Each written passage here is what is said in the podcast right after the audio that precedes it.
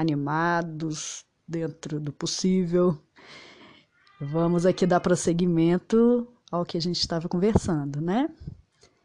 Havíamos já visto o romantismo, o realismo, e estávamos conversando sobre o impressionismo, que é fascinante, né?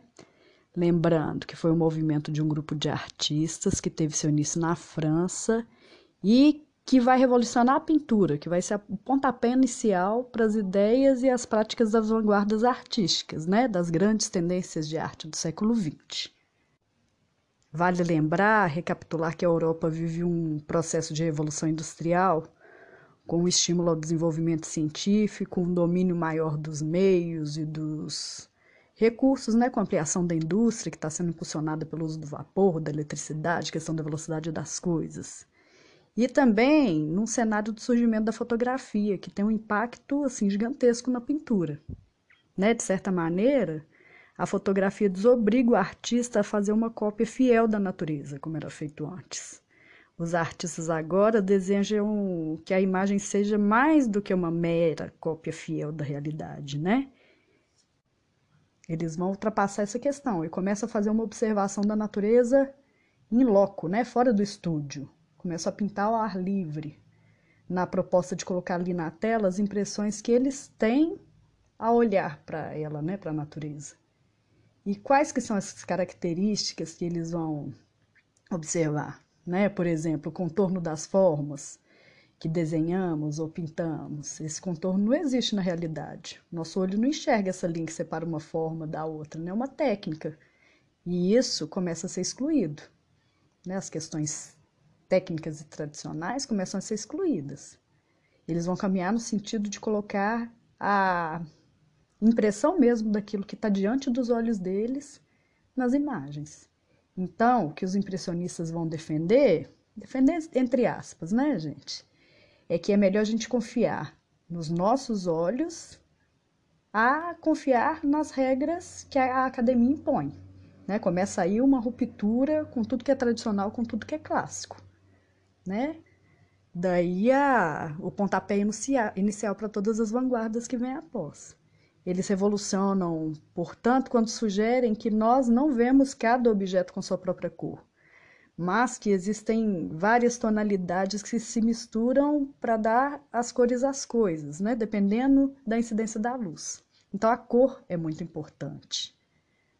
Né? O instante é muito importante, a luz é muito importante, o olhar é muito importante.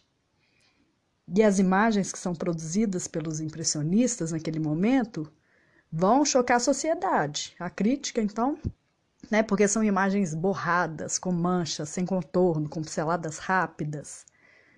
Né, isso choca. Né? Pensa você nunca ter visto na vida uma imagem assim. Né? O seu olhar está acostumado com as imagens fiéis àquilo é, que é real né? E de repente surgem imagens manchadas e borradas, né, com pinceladas rápidas, isso choca. Tem um vídeo que está no slide da aula aí, que a moça que faz o vídeo, né, ela lê um trecho de uma crítica feita em uma revista que foi publicada em 1876, após a exposição dos impressionistas. E é uma crítica que é irônica, é dramática. Tá? Começa falando que a exposição é uma sucessão de desastres, uma catástrofe.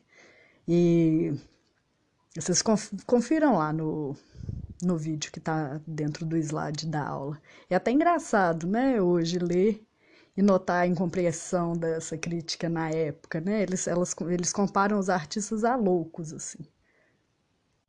Então, é, recapitulando as características dessa pintura impressionista, né, há registro das tonalidades que os objetos adquirem ao refletir a luz solar num determinado momento.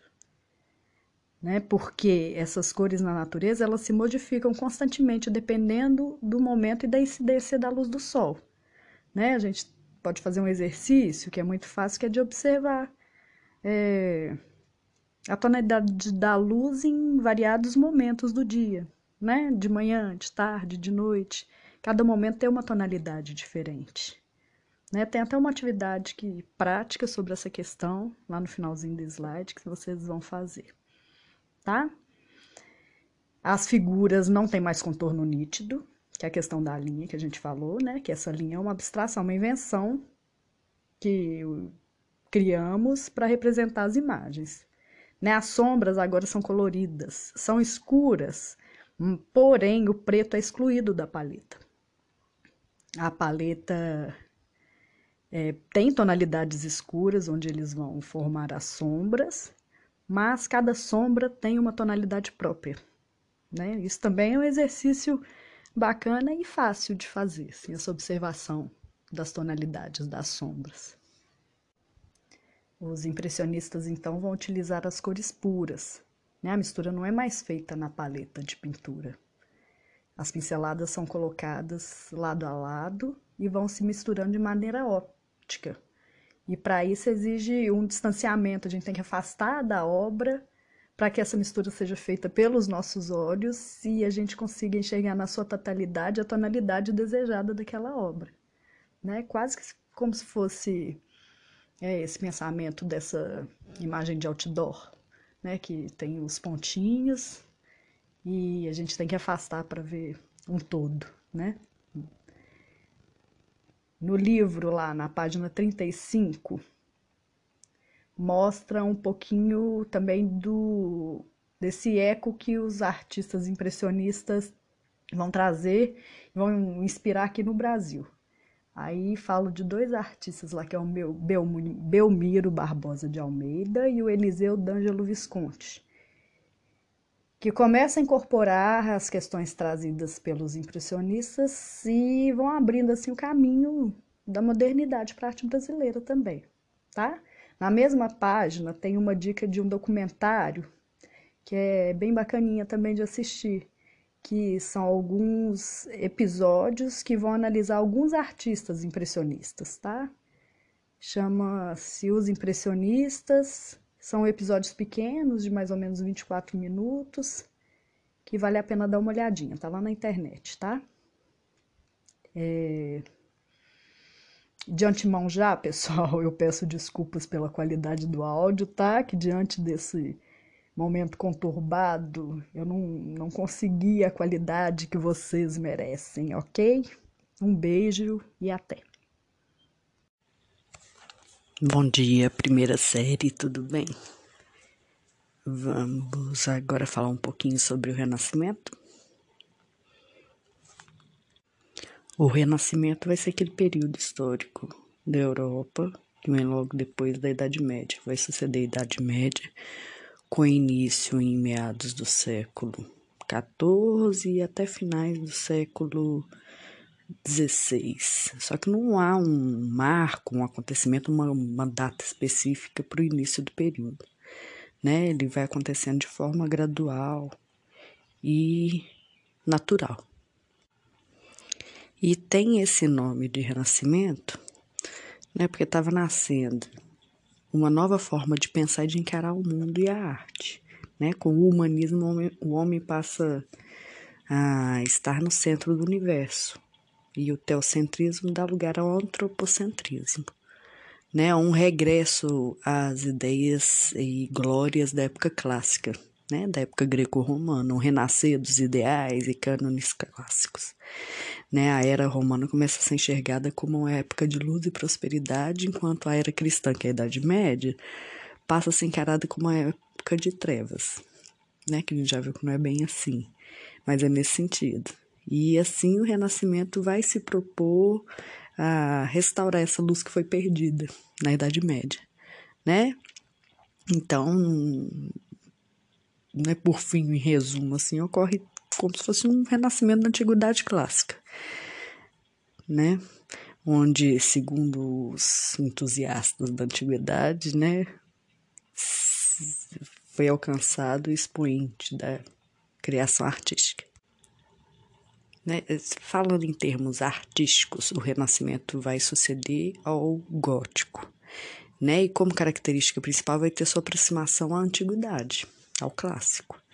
Mas o objetivo do artista renascentista não era copiar a grandeza e excelência da arte clássica, mas igualar essas criações, Então, os artistas vão deixar de ser considerados só artesãos e passam a ser vistos como homens intelectuais.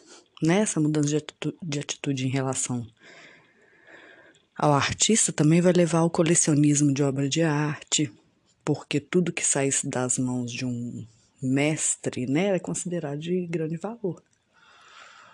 Né? Então tem início a questão do mercado artístico, né? Surgem também as oficinas, que posteriormente levaram à criação das academias, e os artistas ganham mais liberdade, funcionando é, quase como empresários já.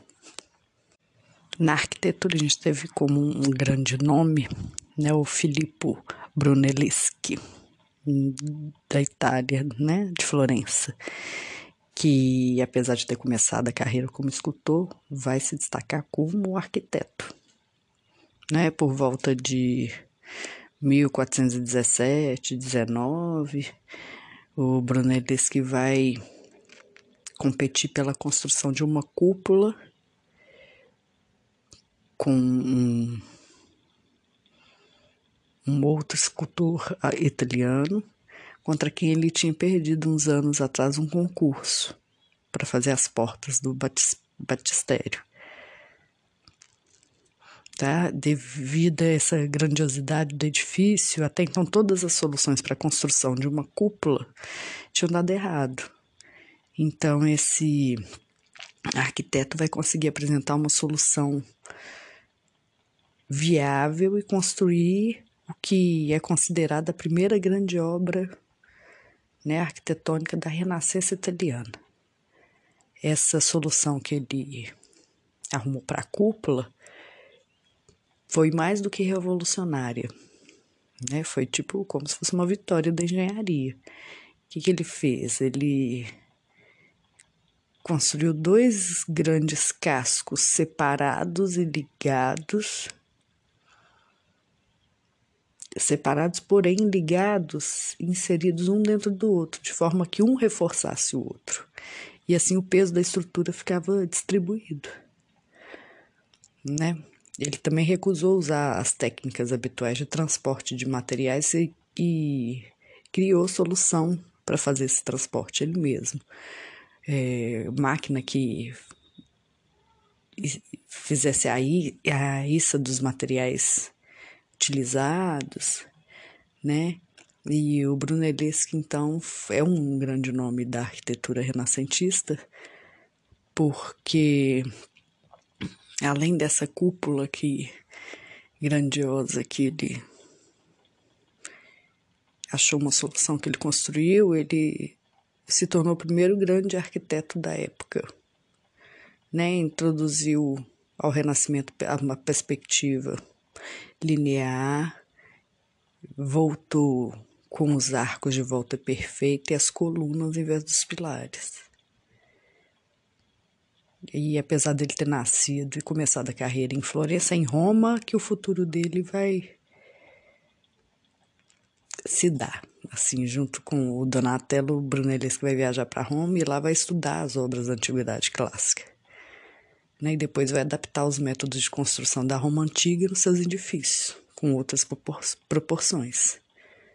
Né, vai usar processo geométrico, matemático, de projeção de espaço, né, como perspectiva matemática, e outras descobertas científicas que ele vai usar a favor da arte, né, elevando o status assim, das belas artes.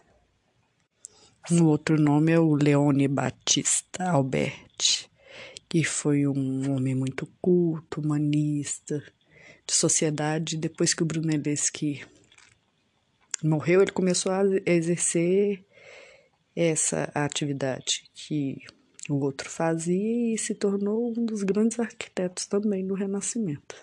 Né, ele acreditava que o círculo era a forma mais perfeita e por isso então a mais próxima do divino. Então ele vai dar é, predileção a plantas centradas para igrejas, né? Vai se inspirar no Panteão de Roma, né? E, e apesar dessas plantas serem pouco convenientes ao culto católico. Mesmo assim, essa, essa planta centrada, como é chamada, acaba sendo aceita e foi muito usada no Renascimento, tá? De uma forma geral, a arquitetura do Renascimento é caracterizada por um é, revivalismo clássico, sendo que as ordens arquitetônicas, né, as colunas, lembra, dórica, jônica, coríntia, elas vão retornar assim como o arco de volta perfeita. Né? Na projeção e construção dos edifícios vai ter vai seguir um rigor matemático muito forte e uma separação definitiva agora entre arquitetura, escultura e pintura. Né? Porque essa grandiosidade, essa imponência da, dessa nova arquitetura não ia permitir a escultura ou a pintura qualquer destaque. tá? Então ela tem um brilho próprio. Então, com o gótico, a, a, a escultura arquitetônica quase já tinha desaparecido e a produção escultórica estava mais centrada em imagens de, devo de devoção. Né? Mas com o Renascimento, a escultura vai recobrar sua independência em relação à arquitetura. E aí vai ser com Donatello que as figuras escultóricas começam a perder a rigidez do gótico, né? sendo essa já dotada de flexibilidade, padrões de beleza e proporções próximas das, da antiguidade clássica.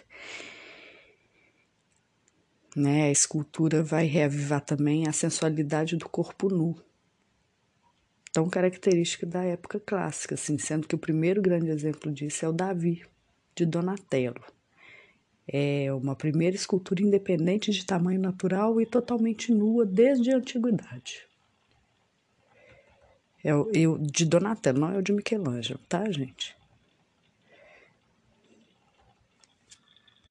De uma forma geral, a escultura renascentista vai recuperar a independência, ganha grandiosidade, volume, realismo. Né? Há um ressurgimento daquele do busto, retrato, né, que era comum na antiguidade, que é impulsionado também pelo colecionismo, que se torna popular no Renascimento os artistas aí vão vendo uma possibilidade de negócio, então vão produzir bustos, baixo-relieve, pequenos bronzes, né, coisas que vão facilitar a mobilidade das peças. Já na pintura, né, que vai, vai seguir né, os passos que foram dados primeiramente pela escultura e a arquitetura,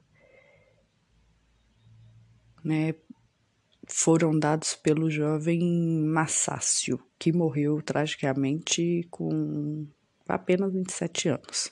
Logo nas primeiras obras dele, a gente percebe uma aproximação com o Donatello, né, e, uma, e um distanciamento em relação ao Giotto, que estava naquela transição, lembra?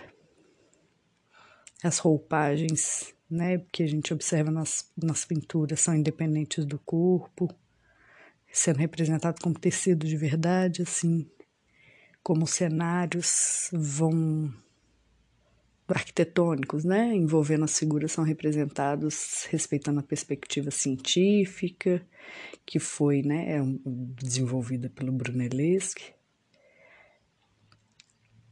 E ele vai lançar assim as principais sementes da pintura renascentista. Que vai preferir a representação, né? Mais indo mais próximo do, da realidade. Mas vai ser com o Botticelli, né? Que a pintura vai começar a ganhar mais movimento, graciosidade, apesar de desse pintor, né, do Botticelli, não compartilhar da visão anatômica mais poderosa e musculada que vai caracterizar o Renascimento.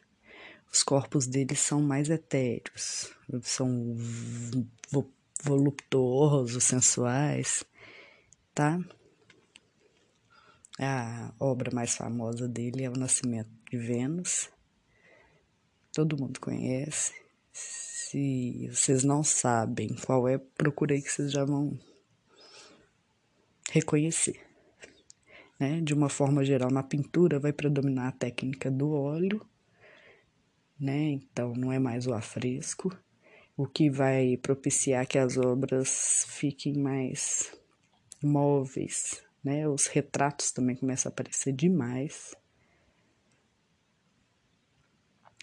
Na fase final do Renascimento italiano, é que é conhecido como Renascimento Plano, é que é desenvolvido o culto ao gênio, né? Que eu, algum, é alguma coisa que acaba empurrando alguns artistas para tentarem alcançar o impossível, né? Como a busca da perfeição absoluta. Então, nessa fase, o foco dos artistas está mais na efetividade das obras, na forma como essas mexem com as emoções dos espectadores, do que com rigor racional, os precedentes clássicos.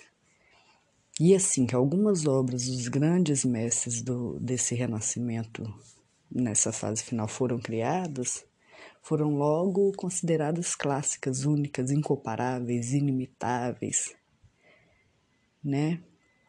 Então, é, ele é único, muito exclusivo.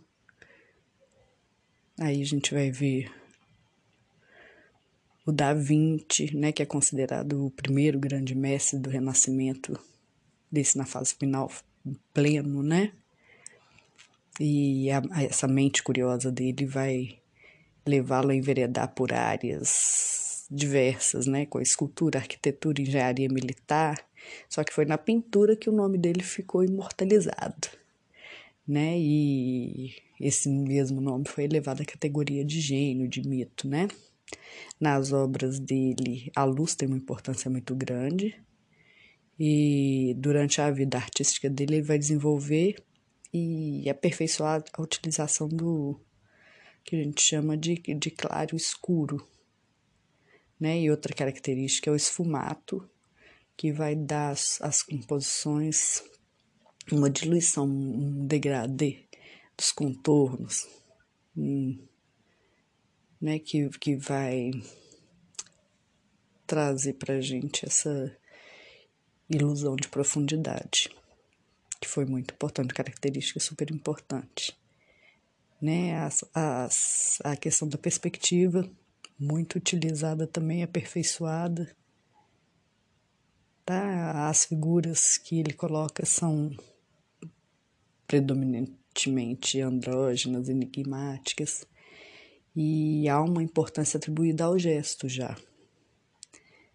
Né? E na, nas pinturas do Leonardo da Vinci a gente consegue observar que as figuras se expressam através de alguns gestos, né?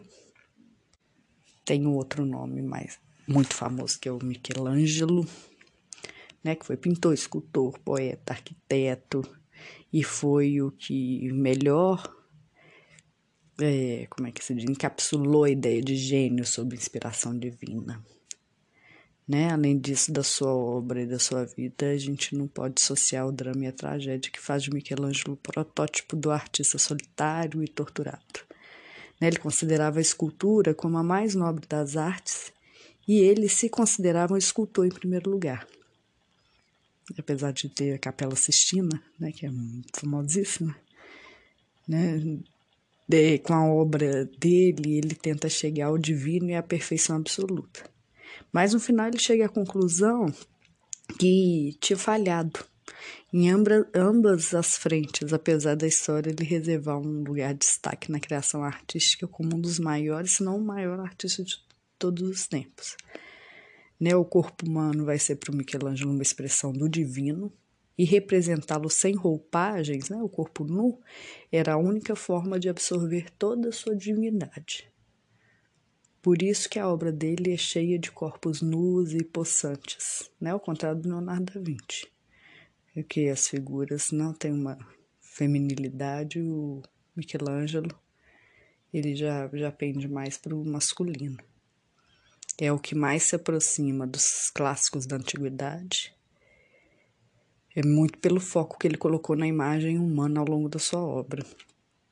E o Davi do Michelangelo, né, que é um famosíssimo, foi a primeira escultura monumental dessa fase. E é o melhor exemplo de todas as qualidades características da arte do Michelangelo. Enfim, né? Então a Renascença foi uma época que antigos valores greco-romanos começam a ressurgir na Europa, despontando na Itália no século XX. Tá, tem um, coloquei um documentário, uma, duas aulinhas bem legais aí, uma bem recheada de imagens que vão ilustrar e vão fazer com que nossa compreensão fique mais fácil. Uma outra que é boa para a gente assimilar. E num, tem muito material na internet. Eu não coloquei muito porque eu sei que se eu colocar demais vocês não vão assistir nenhum, né? Então, sugeri os que eu achei mais interessante para esse momento. Na próxima aula a gente ainda continua com o renascimento, ok? Um beijo grande e cuidem-se. Até mais, pessoal.